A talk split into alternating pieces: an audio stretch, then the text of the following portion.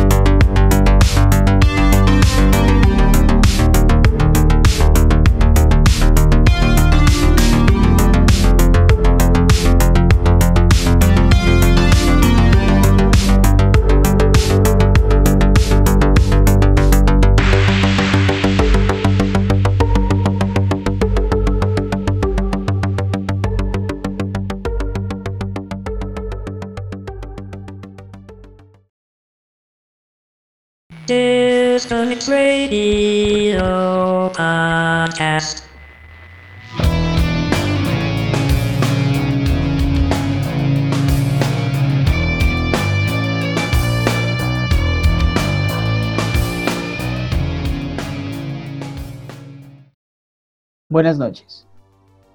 El cyberpunk es un subgénero de la ciencia ficción que se manifiesta en universos futuristas distópicos con personajes sumidos en la depravación física y emocionalmente quebrados con la posibilidad de tener universos paralelos donde podrán estar empoderados. El cyberpunk advierte sobre el uso de la tecnología y su abuso irresponsable.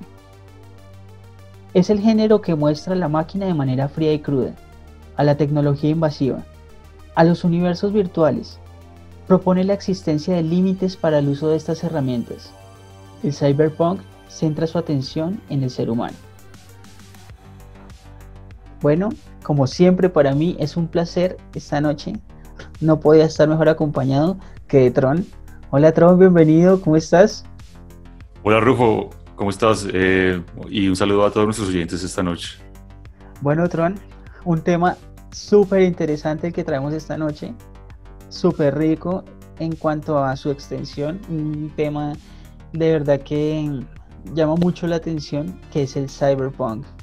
¿Qué opinas del tema esta noche, Tron? Bueno, Rufín, sí, como comentas em, y como em, empezabas con la frase ¿no? de Asimov, eh, muy buena, uno de los cuestionamientos eh, importantes eh, en este género de ciencia ficción y más específicamente en el cyberpunk, que es nuestro género que vamos a, a examinar hoy, es la cuestión de, ¿puede, el ser humano eh, salvarse en este entorno distópico eh, lleno de, digamos, de, tecnologías que por un lado eh, aumentan las capacidades del ser humano, pero, pero que por otro lado pueden llegar a, ser, digamos que la fuente de control y, y manipulación del ser humano. Y digamos que uno de los conceptos eh, esenciales eh, aquí en el cyberpunk es el, concepto de distopia, que, vamos eh, a, analizar un poco más adelante y es como esa antítesis de la, de la utopía, ¿no? La, distopía es la antítesis de la, de la utopía y pues ya, ya conocemos, ¿no? La utopía es como, como un cierto ideal, ¿no? Un idealismo plasmado específicamente en campos eh, sociales, políticos y económicos. Eh, y la distopia vendría siendo lo contrario, ¿no? Como, como todo el, el, el, peor escenario, ¿no? Que podría llegar a pasar. Como la distorsión eh, de la utopía. Exacto, sí. Excelente, Tron. es un punto de vista de verdad interesantísimo y esta de la distopía va a ser una palabra que nos va a acompañar por el resto de, la, de este programa. Y pues bueno, vamos a hacer un viaje en el pasado y vayámonos de desde dónde inicia el cyberpunk, cuáles son sus orígenes, cuáles son sus inicios, para entender un contexto y poder llegar al, cyberpunk. Entonces viajemos a 1800, cuando estamos en la revolución industrial. Eh, la revolución industrial, sin duda, la relación entre hombre y máquina empezó, a gestar como una relación, una relación eh, medio enferma, por decirlo así entre comillas, en la que el hombre luchaba contra la máquina. Y eso se ve también cuando Oscar Wilde eh, piensa, piensa que al, existir las máquinas y al, reemplazar cosas y funciones del ser humano, que fue lo que hizo la revolución industrial, nosotros ya podíamos encargarnos de pensar ya de otra manera y dejarle eso a las máquinas, lo que nos haría seres más elevados. Y pues obviamente eso sí es una utopía, porque eso realmente nunca pasó, ¿no? Tolkien, Tolkien también, el, nuestro el afamado escritor del Señor de los Anillos, eh, escribe, escribe de una manera muy cercana la lucha del hombre contra el engranaje y es el anillo, el, anillo, el anillo viene siendo el engranaje y la era del hombre, ¿no? La era del hombre que se ve, que se podría ver afectada por los orcos. Entonces era como una analogía, una analogía que le estaba haciendo Tolkien a la de la revolución industrial y la convirtió como en todo un mundo de fantasía épico medieval. Entonces es súper interesante encontrar como esas partes históricas que hablan del cyberpunk y que van de tan atrás, siendo que el cyberpunk es tan futurista. ¿Qué opinas, Tron, de esto que te acabo de decir? Sí, exacto. Lo, que dices es muy cierto. Digamos que el, origen del cyberpunk podríamos trazarlo hasta, hasta precisamente la revolución industrial en el sentido en que eh, con la revolución industrial fue, eh, fue que se comenzó este, este boom pues de, de, la tecnología, ¿no? De, de todas estas máquinas eh, que llegaban a reemplazar mucho la mano de obra en el trabajo como, como textil, en el trabajo textil, un, un, ejemplo de la historia, pues un caso en la historia muy famoso que digamos que es, esa idea del hombre contra la máquina, ¿no? Esa, esa, es una de las ideas que está eh, mucho como incrustada en, en, en, toda la estética cyberpunk y en toda la filosofía de cyberpunk, es cómo la tecnología y las máquinas pueden eh, ayudar y, llegar inclusive a, a, a poner al ser humano pues en, eh, en, estados superiores con la ayuda de la tecnología, pero cómo también puede llegar a ser a sí mismo su, su ruina, porque, porque en el, digamos que en el cyberpunk vemos cómo Em, se llega a un nivel tecnológico muy desarrollado, pero asimismo eh, el nivel y la calidad de vida eh, se, reducen bastante, que es, que es lo que eh, se conoce pues, en el análisis del cyberpunk como low life y, high tech, que es como super alta, alta, tecnología, pero, pero muy baja vida. Entonces, digamos que eso se puede trazar desde el origen, pues, los comienzos de la revolución industrial. Hubo movimientos de gente que quería luchar inclusive contra, contra las máquinas que llegaron a, reemplazar. Hubo un movimiento muy, muy famoso en el siglo XIX que se llamaban los, los luditas, que eran unas personas que, que llegaron inclusive a, a destruir eh, máquinas como, como forma de protesta. Entonces ahí digamos que se ve como, como la, la, relación un poco dualística del ser humano con la, con la tecnología, ¿no?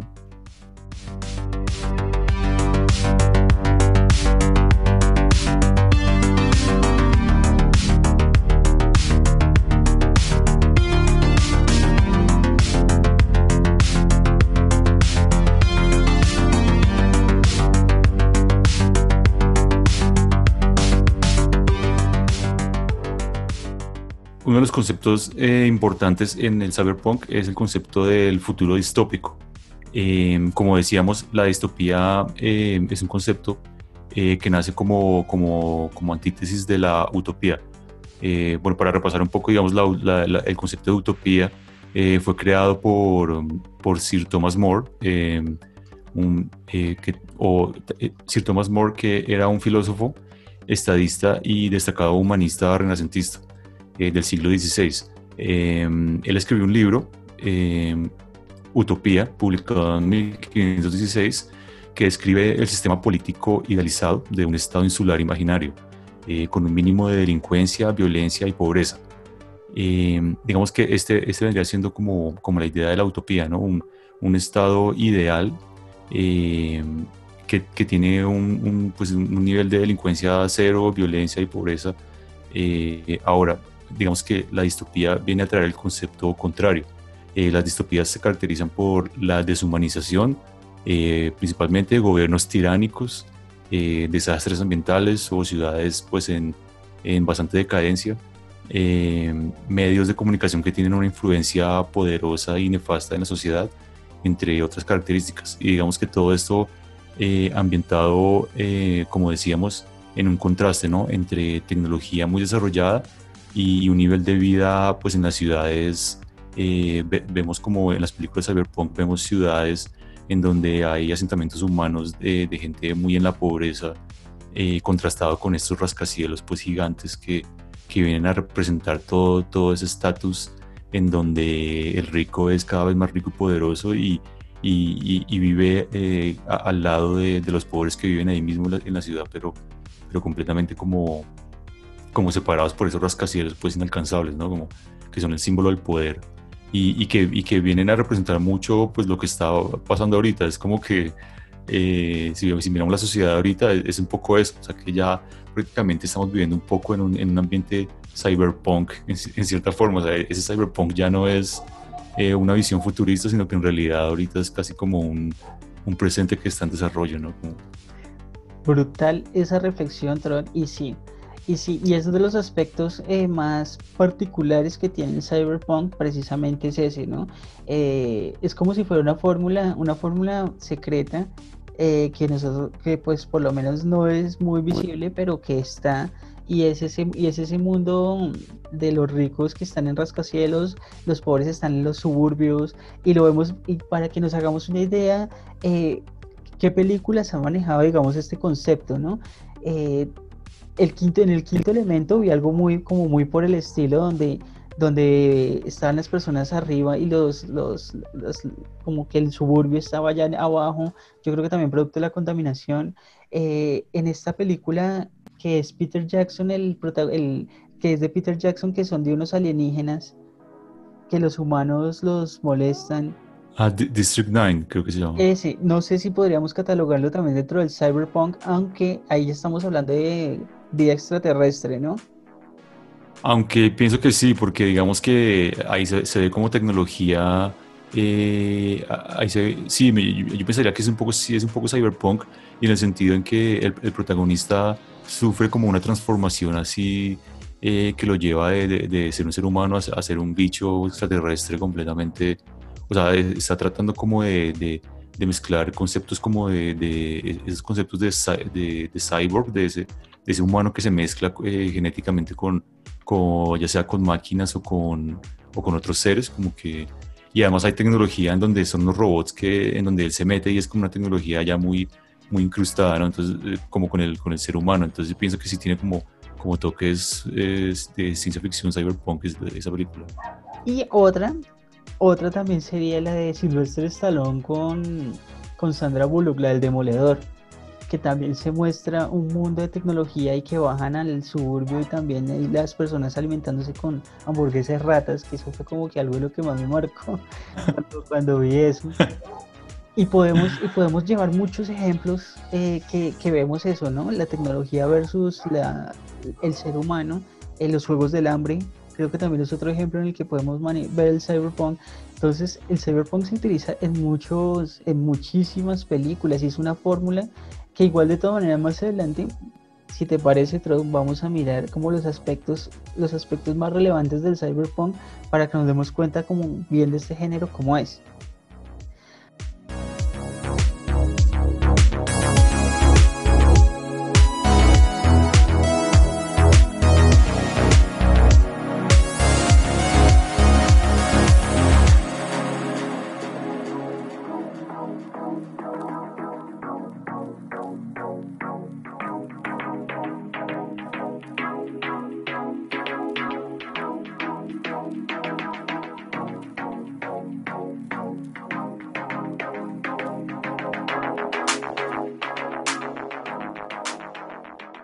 Pero listo, bien. Pero no todo, o sea, digamos que estamos hablando como de esa parte oscura y cruda de la tecnología.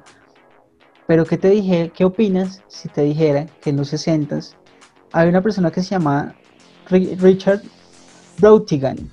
No sé si has escuchado de él.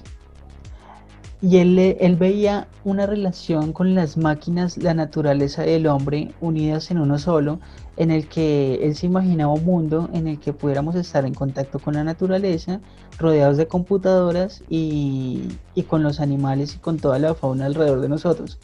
Entonces eso, eso es como una, una ideología que él tenía en los y fue el, el máximo precursor como de esa, esa, como de esa armonía que él quería llegar con la tecnología, digamos que es el otro, el otro, el otro, el otro, ah, digamos que es el otro lado de la moneda con respecto a lo del cyberpunk, ¿no? Y muy interesante. Y bueno, igual estamos hablando de los 60 que, los 60 se caracterizaban precisamente porque iban como que como que con esa contracultura, los 60 que iban como con este contra lo militar, contra la guerra, contra lo bélico, eh, querían la comunión, eh, tenían ideales, ideales de izquierda, entonces digamos que iba mucho en la comunión y ese, y ese punto de vista me parece muy interesante el que proponía Richard Brautigan. ¿Qué opinas, Tron?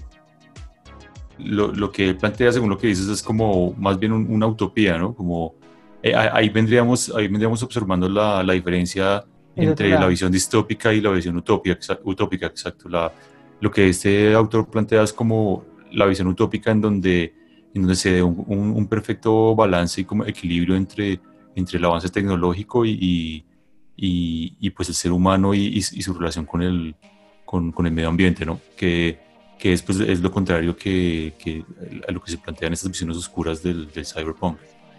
Y estamos hablando de los 60, que pues era lógico, pero en los mismos 60 apareció un señor llamado Philip Dick, que es uno de los escritores más conocidos y relevantes, digamos, de estos géneros.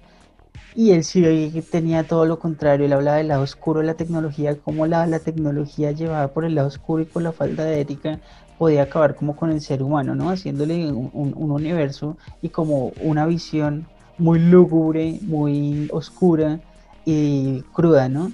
Que le podía esperar al hombre, en contraposición de la utopía de, de. Sí, sí, correcto. Como dices, Philip K. Dick es también una, una figura bastante importante, eh, uno de los, de los precursores que, que, influyeron pues, en, la, en la visión de, de escritores posteriores de, del, del, del, cyberpunk, ya como tal definido como lo fue William Gibson. Eh, Philip K. Dick eh, ha sido un escritor pues bastante influenciador, digamos, para, para todo lo que fue esta, esta onda de, ciencia ficción que vino después digamos, él es, él es conocido por una obra muy, eh, muy clásica eh, que, es la de, que es la que se llama Do Androids Dream of Electric Ship. Ese, ese es un libro que, que, él escribió que es muy famoso. Eh, también fue retitulado como Blade Runner, Do Androids Dream of Electric Ship. En español significaría los androides sueñan con ovejas eléctricas, más o menos algo así. Sí, y ese es el libro en el que se basa pues la, la película de, de Blade Runner, eh, precisamente. Digamos que esta, este, esta es una novela de ciencia ficción eh, publicada por primera vez en 1968. Digamos, eh, como ya decías, desde esta época fue, fue bastante importante para, para, este inicio de la ciencia ficción. esta novela está ambientada, digamos que en un San Francisco postapocalíptico, donde la vida de la Tierra ha sido muy dañada por una guerra global nuclear dejando a la mayoría de las especies animales en peligro o extintas.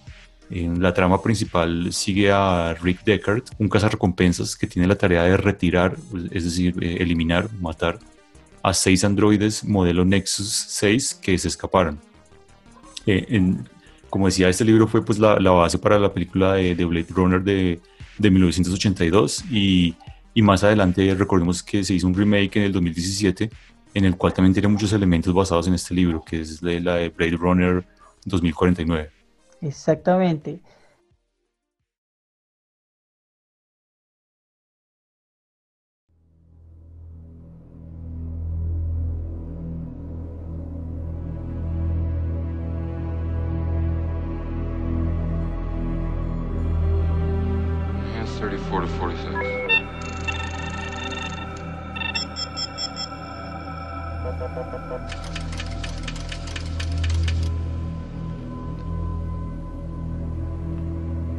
Hold back. Wait a minute. Go right. Stop. Enhance 5719. Track 45 left. Stop. Enhance 15 to 23.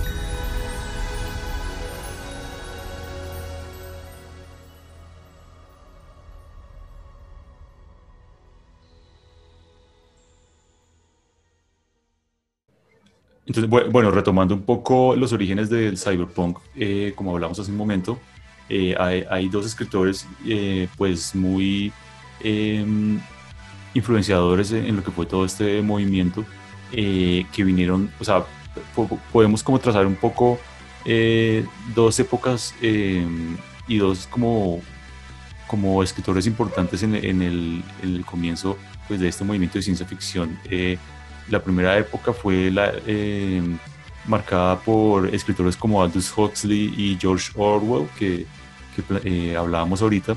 Eh, específicamente Aldous, Huxley fue muy famoso porque él escribía pues, libros que tenían mucho contenido como científico y como visionario. Él, también escribió el libro famoso de, Las Puertas de la Percepción, que hablaba pues, de, sus viajes, de sus viajes y sus experiencias con con, drogas psicodélicas, específicamente con el ácido y, la mescalina.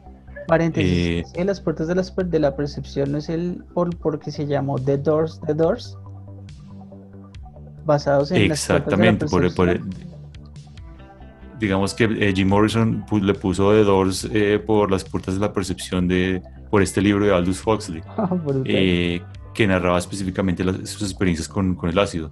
Y, y, entonces Aldous Huxley pues tenía una visión bastante basada como en la ciencia y, también él, él, escribió un libro muy famoso y muy, eh, muy importante para, para, esta, para, este camino, digamos, de cyberpunk, que fue A Brave New World, que, o, Un Mundo Feliz, que se llama en español. Eh, esta obra fue escrita en 1931 publicada en 1932. Eh, está situada en gran parte en, en un estado mundial futurista, o sea, él ya planteaba para, para ese momento lo que ya ahorita empezaba, conceptos que se empiezan ahorita a manejar como el del nuevo orden mundial. O sea, él ya en esta obra de 1932 ya lo planteaba, era un estado mundial futurista cuyos ciudadanos están diseñados genéticamente en una jerarquía social basada en la inteligencia. Es decir, pues em, todos los ciudadanos estaban, estaban como diseñados genéticamente para ser los más inteligentes y, y, solo esta élite era la encargada pues de, de, de gobernar el mundo, ¿no? Eh, la novela, esa novela anticipa pues eh, enormes avances científicos eh, en cuanto a la tecnología de reproducción, aprendizaje durante el sueño, o sea, son cosas que él como que se imagina y plantea en esta, en esta obra, y manipulación psicológica, y entre otros aspectos que son combinados para hacer una sociedad distópica que es desafiada por un solo individuo que es el protagonista de la historia esta fue una de las obras clave, digamos, para, para, para esta visión pues, de, de, futuros distópicos, ¿no? Y la otra gran obra es 1984 de George Orwell, que, que pues, eh, o sea, es, es, como, es también catalogada pues como una, un- una de las obras visionarias. em, Increíble. Exacto, es- esta obra es, es del 1949 y ya, y ya planteaba ideas como, como la idea del gran hermano, el gran hermano que, que, que, que salió ahorita, que de todos, o sea, todos, yo creo que la gente ahorita ya co- conoce el gran hermano por, por ese reality de, televisión en donde, en donde la gente prácticamente es como controlada por allá por eh, tra- tras, tras bambalinas o, o por una voz que es, sí, es, es algo así el gran hermano, no, yo la verdad no, no he visto mucho de eso, pero... Sí, yo, Pero yo- pues por ahí en el 2004 lo pasaron aquí en Colombia, la versión colombiana de Gran Hermano, y, y era así, como una voz que le hablaba así a los grupos de participantes y tomaba decisiones y los mandaba a hacer pruebas y sí, pero era esa voz así que ellos no podían ver y no sabían con quién estaban hablando, como, como, como Dios, ¿no? Es una cosa extraña, es raro. Y ellos iban a un lugar, a un cuarto, el cuarto Exacto, Gran el Hermano. gran hermano. Y entonces ellos iban allá como a pedirle cosas y como si fuera a ir a hablarle a Dios, o sea, que ahorita, ahorita que pasa el tiempo, porque estamos hablando que yo lo vi en el 2004, que yo era un chino, ahorita como que ese, ese punto de vista sí me parece impresionante ya que Trump lo toca pone el dedo en la llaga porque es 1984, es impresionante. Pero sigue Trump. Sí, sí, exacto. Lo que dices es, es impresionante cómo él ya, ya, manejaba estos conceptos. Y digamos que eh, el gran hermano sí es como prácticamente lo- lo que se empezó a llamar como experimentos sociales, ¿no? Es como, es como lo, lo que, es, lo que se llama ahorita como el experimento social, es como a, a ver qué pasa pues con, experimentemos con los seres humanos como si fueran hormiguitas ahí y vamos a ver cómo se comportan y pongámosles una lupa para que todo el mundo vea cómo es la, la, la miseria humana.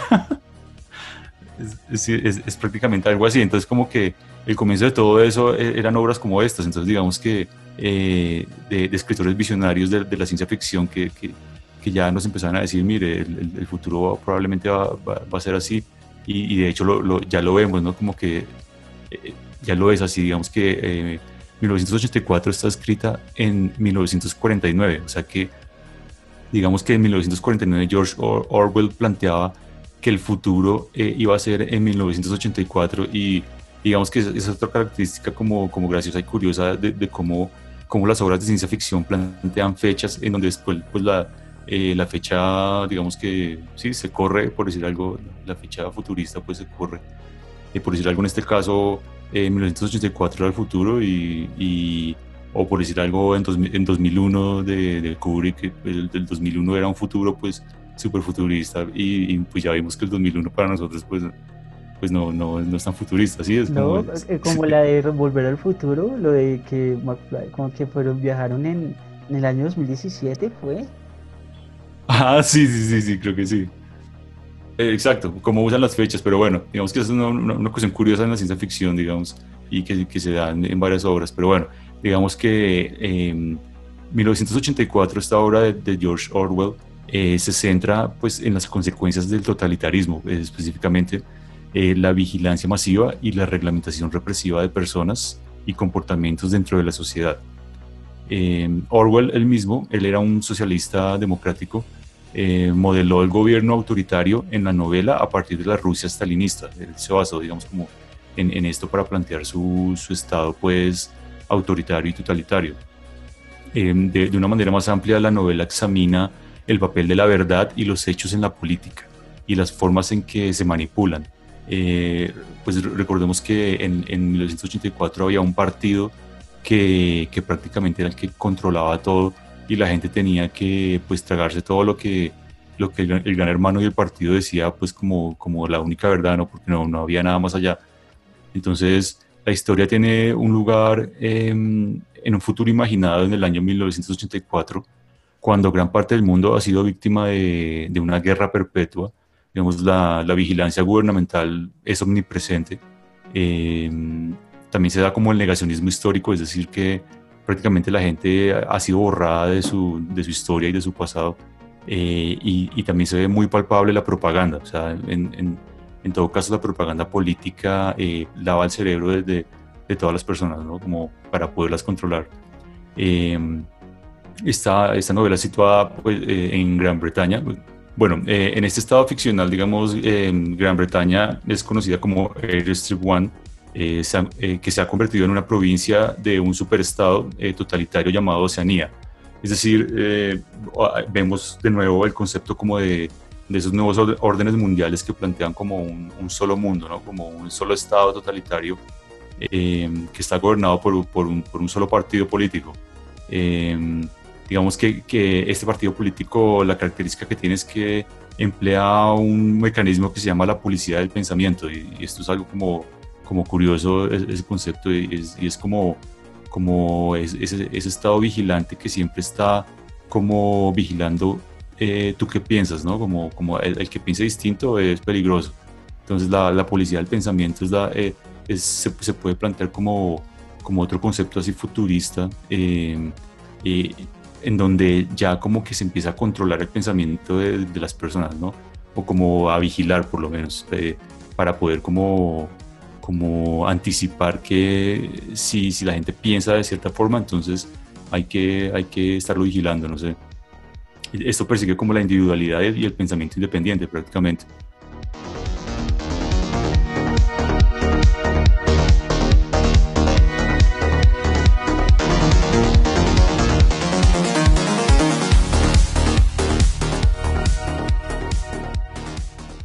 esta figura del gran hermano prácticamente la, eh, tiene como un culto, porque es un culto a la personalidad y pero también al mismo tiempo es como una figura como difusa, es, como lo que decías ahorita, es como un dios, o sea, como que, como que se presenta, pero nadie lo ve directamente, sino que solo se ve una imagen y, le, están hablando, pero, pero nadie, nadie puede saber si es humano, si de dónde viene o qué. Entonces, eh, bueno, esta es más o menos como lo, que pasa en, esa película y, sí pues vemos como bastantes referencias y, cuestiones de, que se están viendo ahorita, ¿no? Específicamente, digamos, un caso es cómo los medios eh, se usan para, para controlar a la gente, ¿no? Y, y plantearles pues como poder moldear como su pensamiento específicamente. Eso exactamente y a esto quiero hacer un interrogante en este momento, aprovechando eso que, que estás diciendo, Tron. Estos escritores pioneros del género son los que subliminalmente le han dado ideas a desarrolladores para adaptar tecnología hoy en día y no solo desarrolladores para tecnología, modelos de gobierno, formas de pensamiento. Eh, digamos que ellos fueron los pioneros en mostrar un futuro que de ahí se basaron muchos otros para empezar a crear realidades ahora. menos a lo que yo voy es que, un ejemplo, eh, la patineta flotante que pusieron en Volver al Futuro, después de muchos años se empezó a ver. Un ejemplo así. Eh, cuando empezaron a, a comunicarse en que se miraban las caras y todo eso en, películas como de los ochentas que podían hacerlo de esa manera, ahora se puede hacer así. Entonces digamos que ese tipo de escritores y la imaginación de ellos no pudo ser de pronto el punto de partida para los desarrolladores de hoy en día.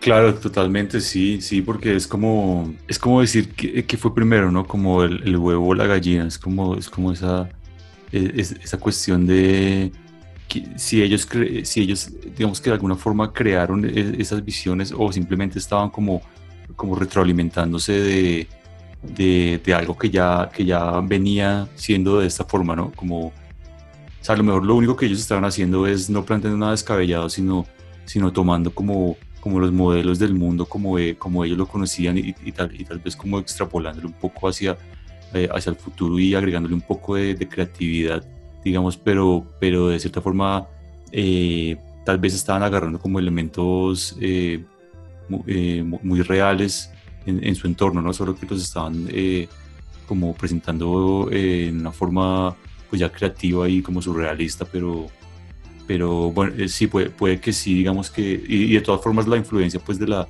de la ciencia ficción siempre se ha planteado de esa forma, ¿no? Como, como que lo que estos autores imaginan desde un comienzo, ahí es a donde la humanidad irremediablemente como que se, se, se, va, se va dirigiendo, ¿no? Como que como que termina todo, eh, todo, todo cumpliéndose de la manera como, como esos escritores de, de hace mucho tiempo lo, lo, imaginaron, ¿no? que es algo también un poco aterrador, así como pensar que, que esos futuros tan distópicos, que en su momento eran distópicos, ahora son, son realidad.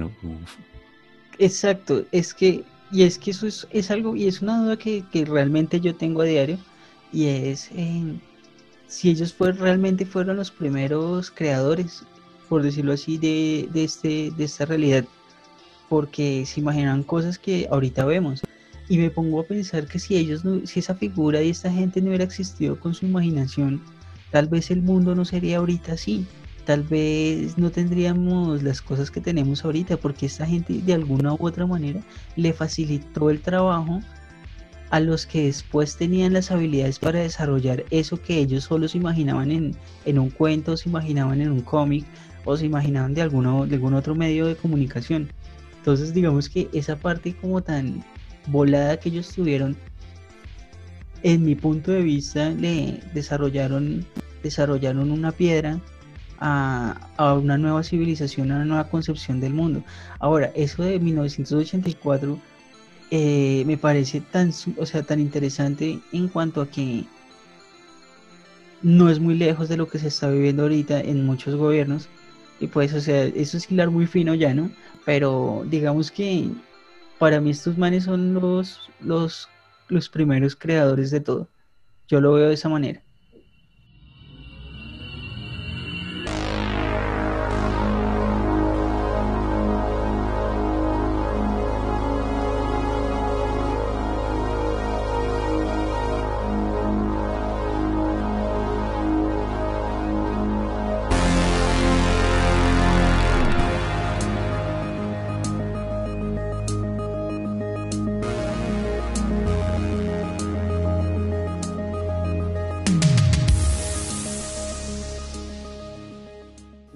Damos un contexto histórico de dónde empiezan a hacer el cyberpunk, vamos a entrar de lleno en el tema que nos trae esta noche, el cyberpunk. Y para iniciar este tema, vamos a hablar de dos, dos personas que intervinieron en el desarrollo del cyberpunk muy importantes. Y estamos hablándole de Ridley Scott, de la película Blade Runner y Neuromante de William Gibson en el 84. Eh, Tron es un eh, apasionado de Blade Runner y qué mejor que Tron para que nos cuente qué opina acerca del cyberpunk en Blade Runner, una sinopsis de Blade Runner para que entusiasme a las personas que nos escuchen a ver esta joya cinematográfica. Blade Runner es una de, las películas pues icónicas de, dentro del género cyberpunk eh, esta es una película de ciencia ficción de 1982, dirigida por Ridley Scott, el famoso director de películas como, como Alien, por ejemplo, otra, otra película pues, buenísima que les recomiendo. Y esta, esta fue, pues, digamos que su obra así maestra eh, en la, pues, de este género cyberpunk. Bueno, esta película fue escrita por Hampton Fancher y David Peoples. Eh, es protagonizada por Harrison Ford, eh, Roger Howard, Sean Young y Edward James Olmos. Eh, recordemos que eh, Harrison Ford es el protagonista y pues hace un papelazo ahí, o sea, total, Harrison Ford. él es como ese, ese detective, ¿no? Ese, ese detective em, que se llama Deckard.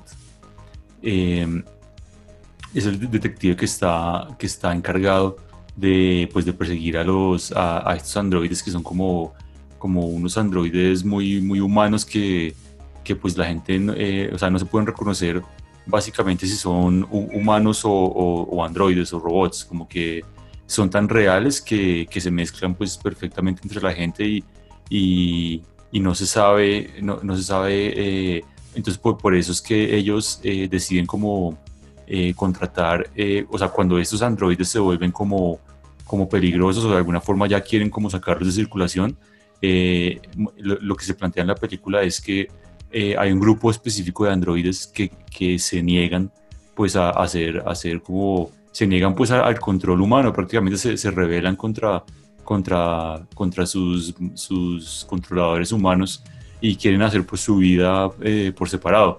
Entonces, eh, digamos que en la película Harrison Ford es el, es, es este como detective eh, eh, perseguidor, o sea, el encargado de, pues, de, de, encontrar a estos androides y retirarlos, como se dice, ¿no? Ellos lo, ellos lo llaman retirarlo y es prácticamente pues aniquilarlos.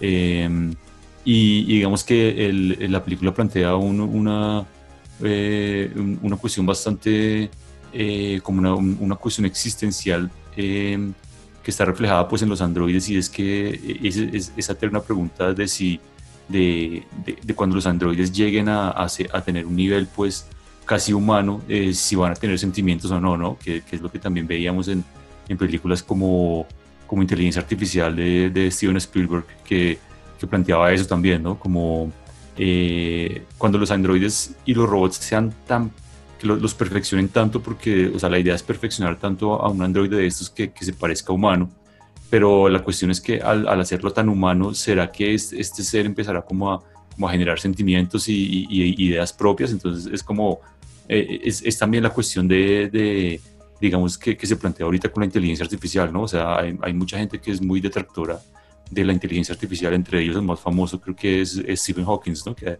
que, ha dicho que creo que la inteligencia artificial va a ser pues la destrucción de, del ser humano y, y o, o, otro, otras personas pues... Eh, eh, ah, también creo que eh, gente como Elon Musk, Elon Musk también es como, como bien poco eh, dudoso de, de, lo que va a ser como la inteligencia artificial, porque ellos dicen que puede llegar a ser una, o sea, puede llegar a descontrolarse, porque la inteligencia artificial eh, tiene un poder tan tenaz que, que, puede llegar a crecer mucho más allá del control de, del ser humano. Entonces, digamos que este tipo de ideas se ven específicamente en películas como esta, como, como Blade Runner, y digamos que Blade Runner fue una de las pioneras eh, películas en plantear esto, ¿no? Como, como esa idea de, de, de androides que van, que van más allá de, de, simples robots, que empiezan a generar como sus propios pensamientos, sus propias emociones, y, y cómo de alguna forma también eso es, lo, eso es lo que se piensa, o sea, como que ese es el objetivo, o sea, el ser humano eh, que, que, creas a, eh, siempre juega como al Dios, ¿no? Como, como a, ese Dios que, que, que, concede, que con, le, le, concede a, a, otro ser eh, artificial como toda su, su, su ser, inclusive me, me, acuerdo que en, en, en Blade Runner plantean que para, para que los androides sean más humanos, ellos les, les, les implantan como memorias falsas.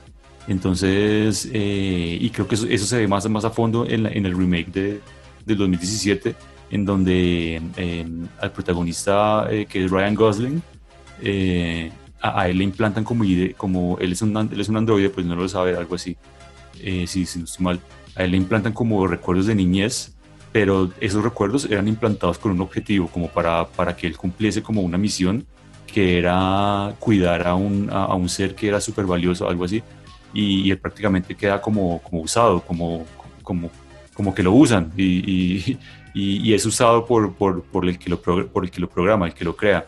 Entonces siempre hay como, como una visión como bastante triste eh, de, de, esos androides, ¿no? Que son como usados por, por el ser humano eh, y, y, uno se empieza como a identificar un poco con, con esa tristeza como, como de ese ser que es relegado como, y, y, que en algún momento ya cuando ya no sirve simplemente es, es terminado, es como... Nada, eh.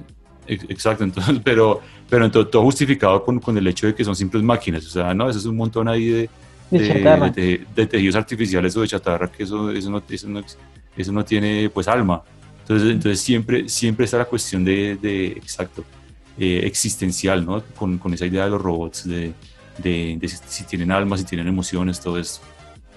Y esto se ve pues magistralmente eh, retratado en, en, Blade Runner.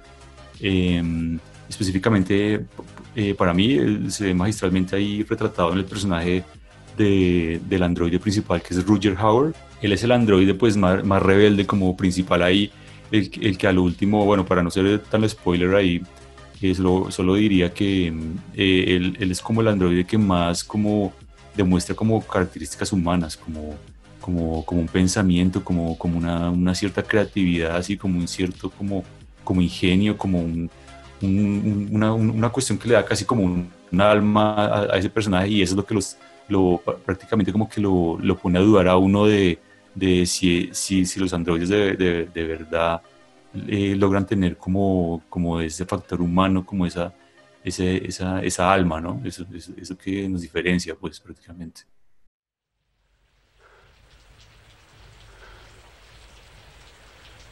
I've seen things you people wouldn't believe. Attack ships on fire off the shore.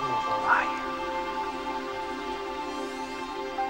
I watched sea beams glitter in the dark near Ten House Gate.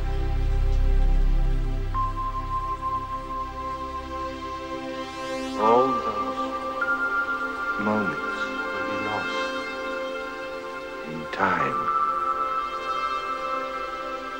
Like tears.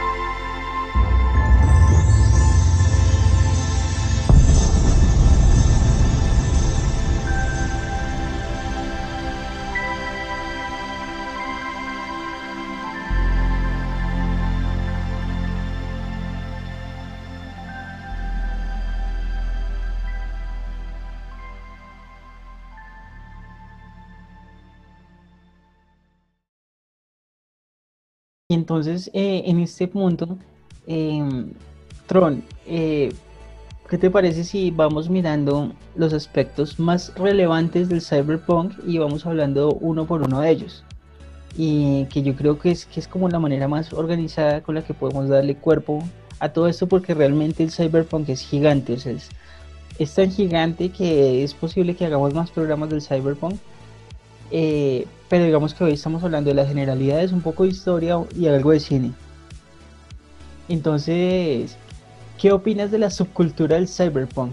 Entonces estamos hablando de- del underground, del cyberpunk, que es esa sub- subcultura de, hackers, de frikis, como de, como este tipo, como este tipo de personas que se, que se meten en habitaciones a, a, a desencriptar cosas, a, a meterse en otras, a, a revelar cosas, y que es algo también ya muy real, ¿no? O sea, eso también va como paralelo con, con la actualidad. ¿Qué opinas, Tron? Ah, sí, exacto. Lo, lo- que dices, digamos que uno de los personajes, eh, así como que muy icónico también dentro de la cultura cy- cyberpunk en el cine también, es el personaje del hacker. La imagen del hacker que tengo así, una podría ser el, el personaje de Tron, el, el, el- el protagonista, ¿no? Que es como ese desarrollador de videojuegos, que él, él es un desarrollador de videojuegos y pues muy teso y, y- y él, él está desarrollando como ese, ese videojuego de, de Tron. Em, digamos que no, eh, es- ese es uno de los personajes, digamos que el hacker es como ese, ese personaje que, es, que, que programa computadoras, o sea, en, en, en esta estética cyberpunk de los 80s eh, siempre veíamos como mucho esos computadores todos retro, ¿no? Como computadores setenteros, ochenteros que eran como muy muy lo- los, los eh, el estilo de como de estos Macs con, con interfaz así, pantalla negra y, puro código, eh, así en verde. Eh, hay, otra película muy famosa que es una de, de que la historia es que un- un chino que es así todo hacker eh, logra como hackear las computadoras de militares en Estados Unidos y, y prácticamente como que inicia una guerra eh, eh, solo con, desde, su, desde su computador prácticamente. Entonces como que eh, es- esa película creó como un, un movimiento así, una conmoción en Estados Unidos de, de, de pensar esa posibilidad de que, de que puedan, lleg- puedan llegar a hackear, digamos, sistemas, eh, de- los sistemas de, de, pues de, de- en militares en Estados Unidos y, y- y lograr, por ejemplo, disparar una bomba desde, de- desde su casa o algo así. Entonces, Uy, como que... No, qué locura. Sí, y digamos que esa, e- esa idea pues prácticamente se, se, se, se vio un poco cristalizada así porque en, en, la- en más o menos como alrededor de los 90 hubo un hacker eh, muy famoso, eh, ahorita no recuerdo el nombre, que él hackeó los computadores de la NASA y, y se metió en la NASA y se robó imágenes de, ultra secretas de la NASA en donde había habían imágenes de, de UFO, de, de naves de ovnis. Entonces él, él, pues con una tecnología muy, muy, muy como sencilla de la época, porque él mismo en entrevistas lo, lo, narraba, que él prácticamente hizo un hackeo muy, muy sencillo. Él explotó una vulnerabilidad que, que, que tenían los computadores de la NASA, en donde él podía prácticamente meterse eh, usando una función de, de, de, Windows, del sistema operativo de Windows que estaba por defecto activada en todos los computadores, entonces la, la gente no sabía que eso está activado y él podía meterse a, a todos los computadores por explotando esa vulnerabilidad. Entonces él decía que lo había hecho así y que, y que se había logrado como ver eh, imágenes eh, de, eh, ultra secretas de, de, la NASA. Entonces digamos que el personaje de hacker en, en, en los 80s es, es, es, es, bien importante porque es como está muy ligado también a, a, a la idea de, de, de, punk, ¿no? Como de ese rebelde, ese rebelde que, que busca como ir más allá y, y, y, también que tiene un componente muy, muy nerdy, muy, muy, muy, muy nerd de, de tecnología, ¿no? Porque de todas formas, eh, digamos que también eh, eh esa, esa, es otra, ese es otro como de los, de, de, de, los iconos así de la época, era como el, como el nerd de, computadores, ¿no? Y digamos que en, en la época ya se venía eh, gestando lo que era el Internet, ¿no? Como, como el, el Internet. Y, y, el Internet pues en esa época eh, se veía como una cuestión ahí para nerds, para, para de tecnología, para que esto no sabía de eso y, y pensar que ahorita pues la internet eh, todo, la usa todo el mundo, entonces como que, como que eh, prácticamente se hizo realidad eso, todo, todo el mundo ahora tiene algo de, de, sabe algo de tecnología un poco así, pero ya los hackers son pues ya los maestros pues de, de, de ese mundo, de ese ciberespacio pues que... Impresionante, sí, y, y digamos que el que yo, pues del que yo tengo más referencia es el de Neo, de, Ma de Matrix. Ah, claro, sí. El tipo pues era un hacker y otros hackers lo contactaron porque sabían que él ya estaba empezando como a despertar. Sí, como, bueno, es impresionante esta de, esta de Neo.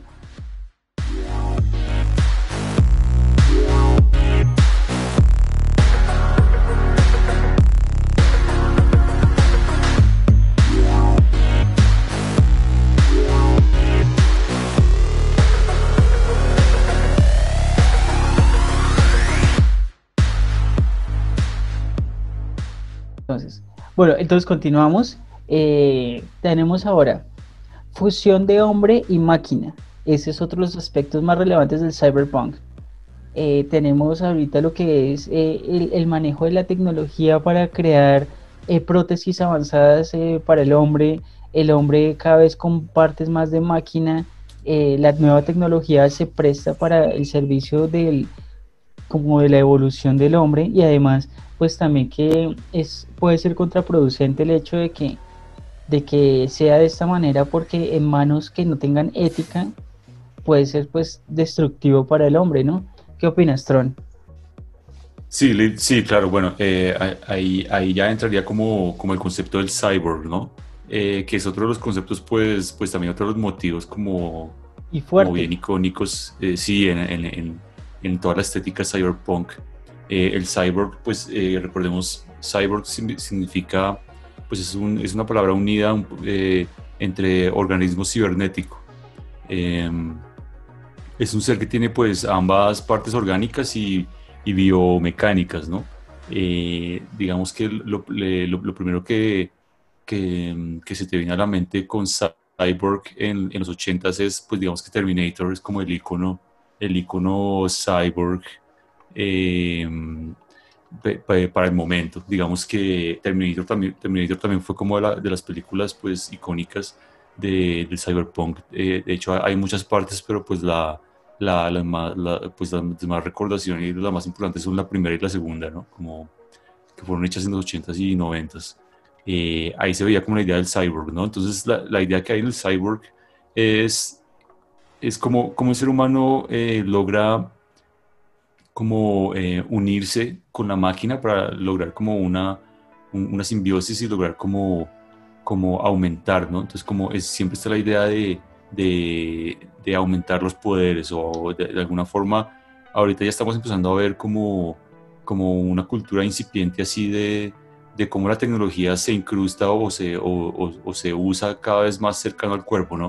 O sea, comenzando desde, desde lo que son los wearables, toda esa tecnología que, que se pone, ¿no? Los, los, los, estos relojes inteligentes, esos trackers de, de, de, fit, de Fitbit, de fitness, todas estas cosas, eh, toda esa tecnología que se, que se usa, que se pone, eh, inclusive hay adelantos tecnológicos en, en, en cuanto a, a ropa, ropa inteligente ropa que, que de pronto cambia de color o que responda pues a...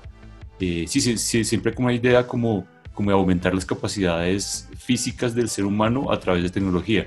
Entonces, entonces la idea del cyborg lleva esto pues ya como al futuro y mm, digamos que en, eh, en Terminator lo veíamos, ¿no? Como que eh, se empieza a crear un, un ser como cibernético, un, un robot con características humanas y, y- y digamos que eh, esto termina siendo como, como pues la debacle así de, de- de- de la civilización humana porque pues eh, en el futuro las máquinas terminan pues eh, prácticamente eh, en guerra con el ser humano y esta es como la, la todo lo que plantea eh, Terminator y, y es como, como ellos tienen que regresar al pasado para, para tratar como de, de alguna forma de evitar eso, ¿no? Entonces otra vez, ve- otra vez vol- volvemos al tema que, que, que hablamos hace un momento y es como siempre existe esa, es- esa dualidad entre queremos tecnología pero, pero al mismo tiempo puede destruirnos, entonces es mejor como retroceder un poco y,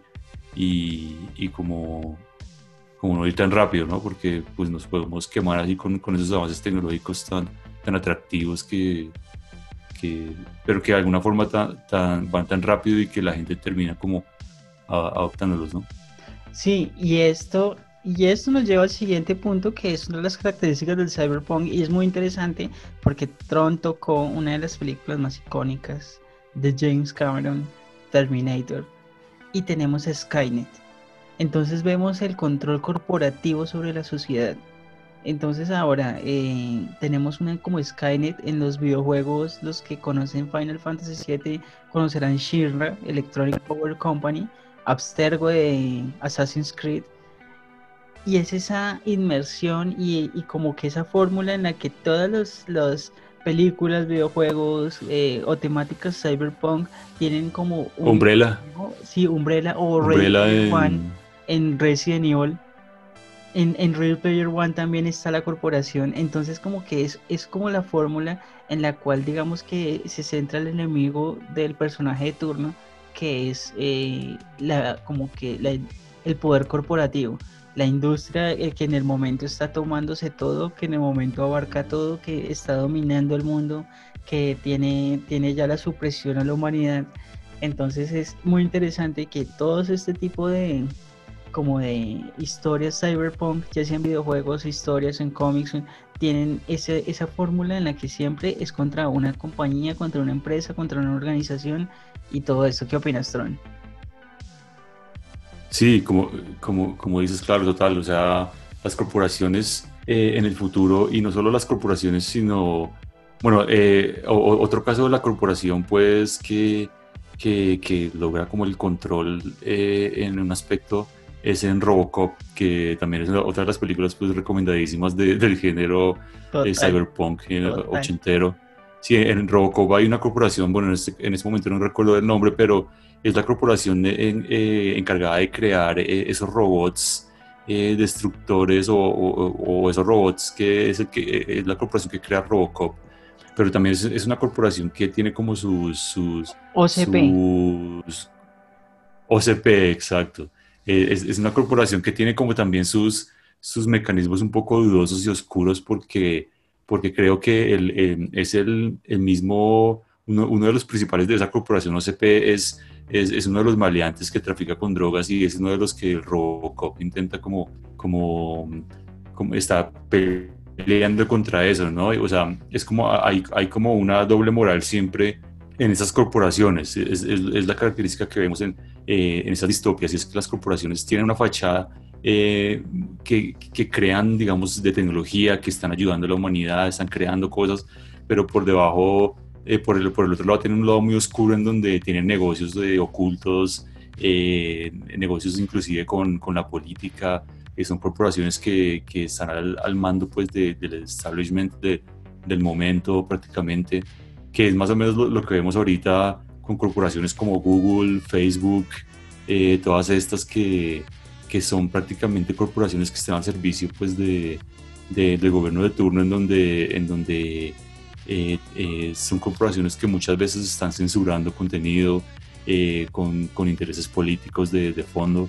Entonces digamos que ahí se ve la dualidad de las corporaciones y es eso, ¿no? Como una fachada, una cara de humanitaria y como como de filantrópica, pero por otro lado como negocios ocultos y, y, estas corporaciones son las que están como dominando el panorama pues en, en, esos futuros distópicos, ¿no? Como que todas están eh, construidas y, y, ya están en, en la cima pues de, del control eh, del, pues del, ser humano y no solo esas corporaciones sino los medios también. Digamos que eh, hay, una película muy famosa también, otra referencia muy recomendada que es The Running Man, de, eh, protagonizando a Arnold Schwarzenegger. Qué peliculón. Eh, sí, no, sé en español cómo, cómo la traducen, pero eh, no me acuerdo cómo es que cómo la traducen, pero bueno, The Running Man es como la historia es que ahí se ve como la influencia un poco controladora y oscura de, de, los medios, ¿no? Porque en esa película hay una cadena de televisión que, que, que, se pasa por todo, por todo lado pues o sea, es la única cadena de televisión como que, que hay. Entonces pasa, en un show muy famoso que es The Running Man, que es como eh, ellos cogen a, a, a, participantes que muchas veces son como presos o, o, algo así y los ponen en una cacería humana prácticamente. Eh, ponen a unos mercenarios a perseguirlos y, y ellos pues a, escapar y, y entonces todo este show es como es como que todo mediático, es como y controlado prácticamente, es como que la, la gente se, se come todo lo que, todo lo que estos medios y, todo lo que estos shows le, plantean, pero, pero por debajo de cuerda están mintiéndole todo el tiempo a, al, al, a la gente y la gente ni se da cuenta porque digamos que en The Running Man ellos le arman pues toda una mentira a, al personaje de Arnold Schwarzenegger eh, para hacerlo eh, participar en esa, en, esa carrera porque el tipo era un como militar que mm, es muy curioso porque la, la, escena de comienzo es que él es un militar y él recibe una orden de, de él va en un helicóptero con, con otros militares ahí y reciben una orden de, de, de, exterminar a una gente que está una gente que está protestando, que está protestando por, por comida. Entonces él le dice, no, extermínelos. Y, y, y Schwarzenegger, él, no me acuerdo cómo se llama el personaje él ahí, pero él dice, como no, pero es que es una gente que está, que está protestando por comida, ¿cómo, cómo los vamos a matar? Entonces le dice, no, no, no, nada, cábelos. Entonces él se niega y, él se niega y, y los otros tipos pues lo, lo, pues lo ahí forcejean y lo atrapan y después la, la cadena, esta cadena del, del show este lo, lo, que muestra es, o sea, hacen una tergiversación de todo lo que ocurrió ahí, o sea, muestran un videotape todo cortado, eh, haciendo quedar mal a, a, a Schwarzenegger y, y, mostrándolo como que él era el que, el, el, que quería como exterminar a esa gente y los otros lo, lo, habían, lo habían atrapado. Entonces como que la mentira de los medios también eh, que siempre está manipulando como todo y, y, y, y que, y, eso se lo, se, se, lo, se, lo, se lo pasan a la gente y la gente pues se, se, se come todo el cuento enterito, ¿no? Como que eso es lo que pasa pues lo que está pasando ahorita, o sea, esa, esa, esa, es otra, esa es otra forma en la que vemos palpablemente cómo el cyberpunk nos advirtió de muchas cosas que, que, que ahorita pues eh, las estamos, son el pan de cada día, digamos. Exacto. Eh, esa película en español se llama El sobreviviente. Para que la ah, vean, okay. la verdad es un peliculón. Uf, es como María Conchita Alonso y Arnold Schwarzenegger. sí. bueno, bien. Eh, sí. Es, es, vale la pena, es muy, es muy buena. Es como. Yo, yo, yo llamo así como, como una, una trilo la trilogía Cyberpunk. Eh, la saga Cyberpunk de Arnold Schwarzenegger para mí es como, es, es, son tres películas, o, o, tres, digamos, series de películas. Una es esta de Running Man, eh, uh -huh. otra es eh, el, el, Total Recall, que es como, en español, es la de El Vengador del Futuro, que, creo, que, creo que se, se traduce en español, y la otra pues son la, las dos Terminators. Que, o sea, ahí pues Arnold Schwarzenegger brilla así para mí como, como ese héroe así de, de acción, pues, y además que con, con los toques cyberpunk que, que son buenísimos, entonces están muy recomendados.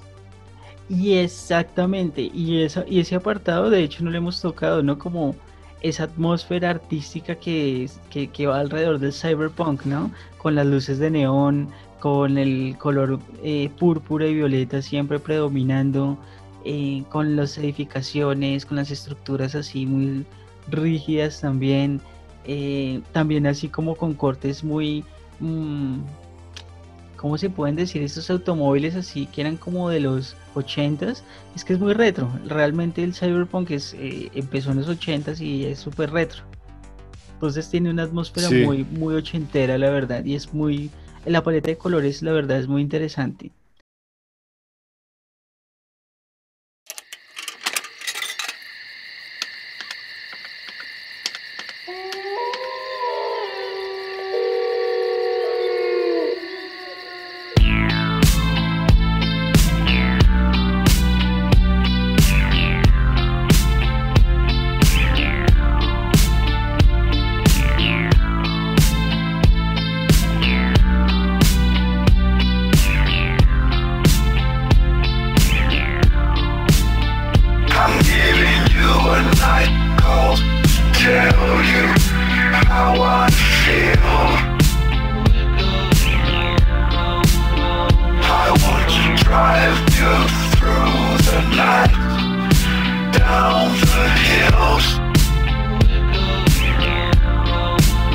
I gotta tell you something you don't want to hear.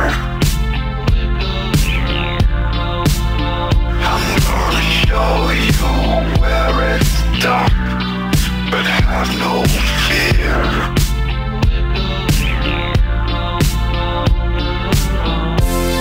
There's something inside They're talking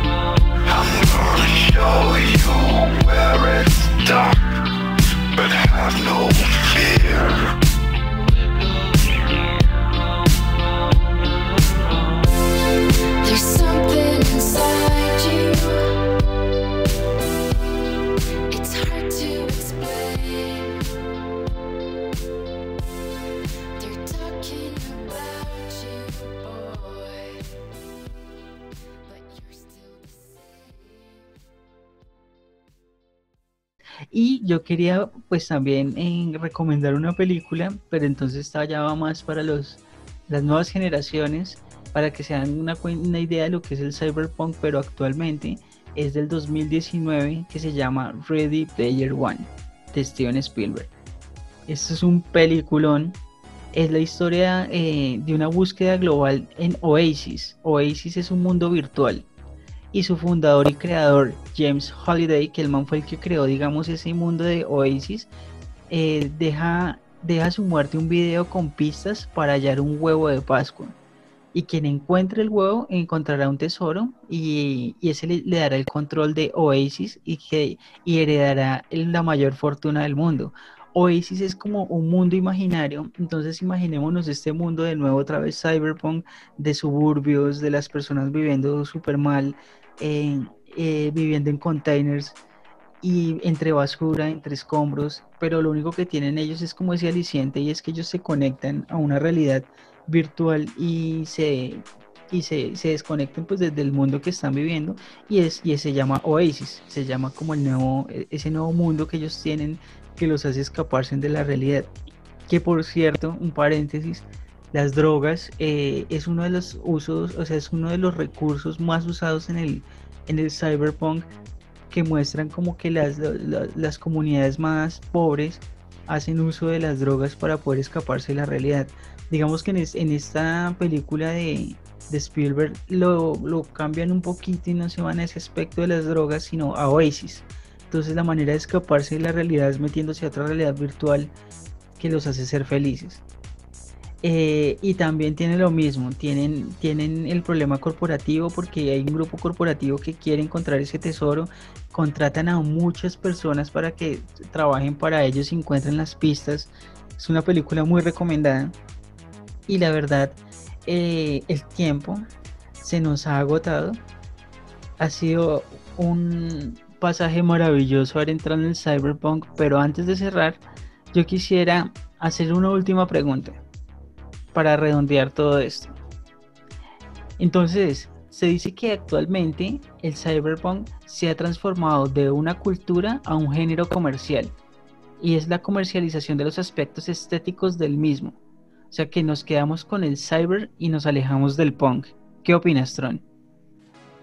Bueno, digamos que mm, en cuanto a eso sí es indudable, pues digamos que la, la influencia del cyberpunk en el mainstream, ¿no? Digamos que el cyberpunk comenz- comenzó siendo una cultura muy sub, subcultura, ¿no? Como muy, muy, muy poco eh, conocida con, con, estos, con, con estos escritores, eh, lo que fue eh, ya al comienzo del cyberpunk con William Gibson y todo esto. Eh, digamos que era un movimiento estético eh, basado en la literatura eh, que después empezó a, a- a, digamos que a, a pasarse a medios como el cine, la música, eh, los cómics inclusive, eh, los juegos, entonces sí, prácticamente digamos que toda subcultura como que como que más adelante empieza a tener un impacto pues eh, en, en el mainstream, ¿no? Como en- en los medios comerciales. Eh, un- en el caso del cyberpunk ahorita vemos por ejemplo eh, el caso eh, que podemos ver ahorita es el videojuego de Cyberpunk eh, que se llama Cyberpunk eh, 2077. Eh, es un videojuego eh, que está programado para salir en diciembre, pues ya lo han, lo han eh, promocionado mucho, pero ha- han, han ido como retardando la, la- el lanzamiento del videojuego. Eh, me imagino que por la situación actual y todo esto, pero, pero digamos que ya este videojuego eh, toma, toma todos los elementos pues, de Cyberpunk y ya los lleva pues a un nivel eh, ya súper elaborado de un videojuego pues ya para diferentes plataformas y todo eso. Entonces, entonces también es como que ahí se puede pues eh, eh, reflejar como el, el impacto que tuvo pues desde esta subcultura ya a, un, a, a muchos ámbitos eh, ya comerciales, ¿no? Exactamente. Eh, y, y es, y es algo también muy, o sea, yo difiero de esta, esta apreciación porque es algo que se ha estado como, como diciendo mucho, ¿no? Que se ha perdido. Y lo difiero porque es que el cyberpunk ya lo vivimos. Entonces, eso sí ya está inmerso en nuestra cultura, está con nosotros. Eh, el cyberpunk se ha extendido a todas las capas de la sociedad, eh, creando una subcultura en lugar de un género simple. Hay películas cyberpunk, series de televisión, cómics, música, arte. Entonces lo único que tiene que hacer es mirar. El cyberpunk ha influido a la moda, a la arquitectura, a la filosofía y se ha convertido en mucho más de lo que era cuando comenzó. Y continuará evolucionando y cobrando más relevancia a medida que nos alejemos del cyberpunk no, no hacia el cyberpunk future. Esto lo dice Cyberpunk City Store. Entonces me parece muy interesante que es real, es real. O sea, el Cyberpunk se tomó todo, la manera en la que se mira es igual. Estamos aquí con las, las clases sociales, cada vez están más marcadas. eh, estamos con el manejo del internet todo el tiempo. Ahorita que hay más plataformas para saltar de la realidad a una realidad virtual, la virtualización, la nueva tecnología, los hackers, la información, todo este mundo del cyberpunk, lo- lo- lo- las- los avances biomecánicos, biomédicos, eh, todo esto, todo este avance y el futuro que se está dando en este momento que, que se veía como, como en un futuro en 1984, en los 80 es como muy, muy lejano, ahorita está muy aterrizado y considero que ahorita se está viviendo completamente y no se está viendo como una manera comercial, aunque sus elementos son muy llamativos para explotarlos como para videojuegos, para películas. De todas maneras es una cultura que, que, tiene mucha fuerza y que la vivimos ahora más que nunca, más que hace 10 años, más que ahorita está más pegada que nunca la cultura del cyberpunk. Sí, total, lo que dices es muy cierto, digamos que eh, ahorita, o sea, el cyberpunk ya no es solo una, una subcultura y un género como literario, ya estamos como inmersos en, en muchos aspectos de, de los que el cyberpunk eh, y la ciencia ficción eh, que estaba detrás de cyberpunk ya planteó, ¿no? O sea, ya, ya ahorita estamos completamente inmersos en eso y, y, y bueno, si bien hemos llegado completamente a, a ese nivel de cyberpunk, pues de imaginarse pues en la ciudad, por decir algo de, de, de, de Blade Runner, así con de rascacielos de, de inmensos, con eh, carros voladores y, y digamos que toda un- una ciudad así mezclada, mezclada Sí. con, con muchas razas, todo eso. O sea, si bien no estamos completamente ahí, pero, pero sí que estamos en muchos elementos eh, inmersos ya de, de esos, de esos planteamientos, como, como decías, y pues, y, y, y sí, digamos que, eh, pues no sé, para, para, para mal o para bien, pues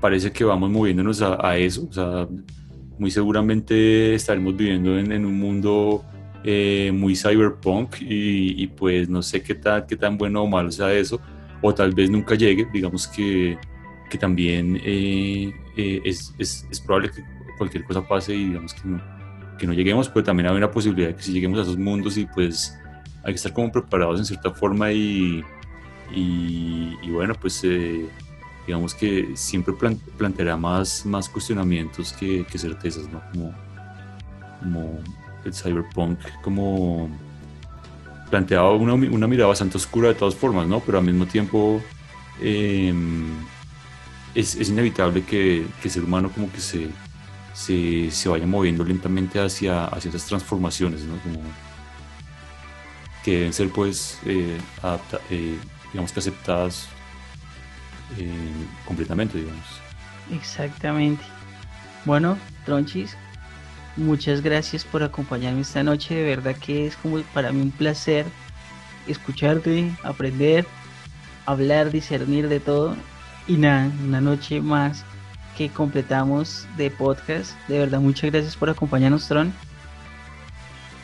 Gracias, Rufín, gracias, eh, eh, gracias por, por ahí por la, por la noche de podcast. Muy interesante el tema, muy bueno, o sea, un tema apasionante que yo creo que nos, nos, nos influenció de todas formas mucho también en, aspectos pues culturales y, y estéticos. Eh, nos marcó bastante sin darnos mucho cuenta, ¿no? Como que la ciencia ficción es, es un género eh, que es apasionante porque, porque mezcla pues eh, tecnología y también aspectos eh, sociales, entonces y, y, a nosotros más como de generación así eh, de los ochentas no, no, pues no, nos pegó más, ¿no? Porque, porque fue la época en, en donde se, se, gestó todo y, y, y había, había, mucho cyberpunk en esa época, digamos que en el cine, en, en las series, había mucha ciencia ficción, ahorita ya casi no se ve eh, como, como en la cultura popular así, tanto como series de ciencia ficción y cosas, o sea, ahorita ya estamos, estamos en otra onda como, como distinta, pero pero, pero bueno, digamos que esa onda fue la que nos marcó y pues sí, es un tema apasionante y, y pues gracias por a, eh, a, los oyentes por acompañarnos y ojalá pues eh, tal vez se motiven un poco pues a indagar como, como eh, de dónde vienen todas estas esos planteamientos, ¿no? Como muchas veces, eh, porque uno, uno, escucha, bueno, cyberpunk, pero ¿qué significa, no? Como que de dónde viene todo esto y empezar a hallar que todo eso tiene su raíz, pues pues en la literatura es bastante interesante. Con ustedes, Rufo, muchas gracias por estar con nosotros. Antes de irme no quiero no quiero irme sin agradecerles a todos ustedes porque nos han escuchado, porque este podcast ha crecido. Ha sido gracias a todos ustedes, gracias al apoyo que nos han dado. La verdad es que nos gusta mucho hacer esto, nos lo disfrutamos mucho. Nuevamente muchas gracias. Eh, quien les habla Rufo, me consiguen en las redes sociales como Instagram como Rufo Creativo Les deseo una feliz noche y que estén y la pasen Disconnects. Bye, chao.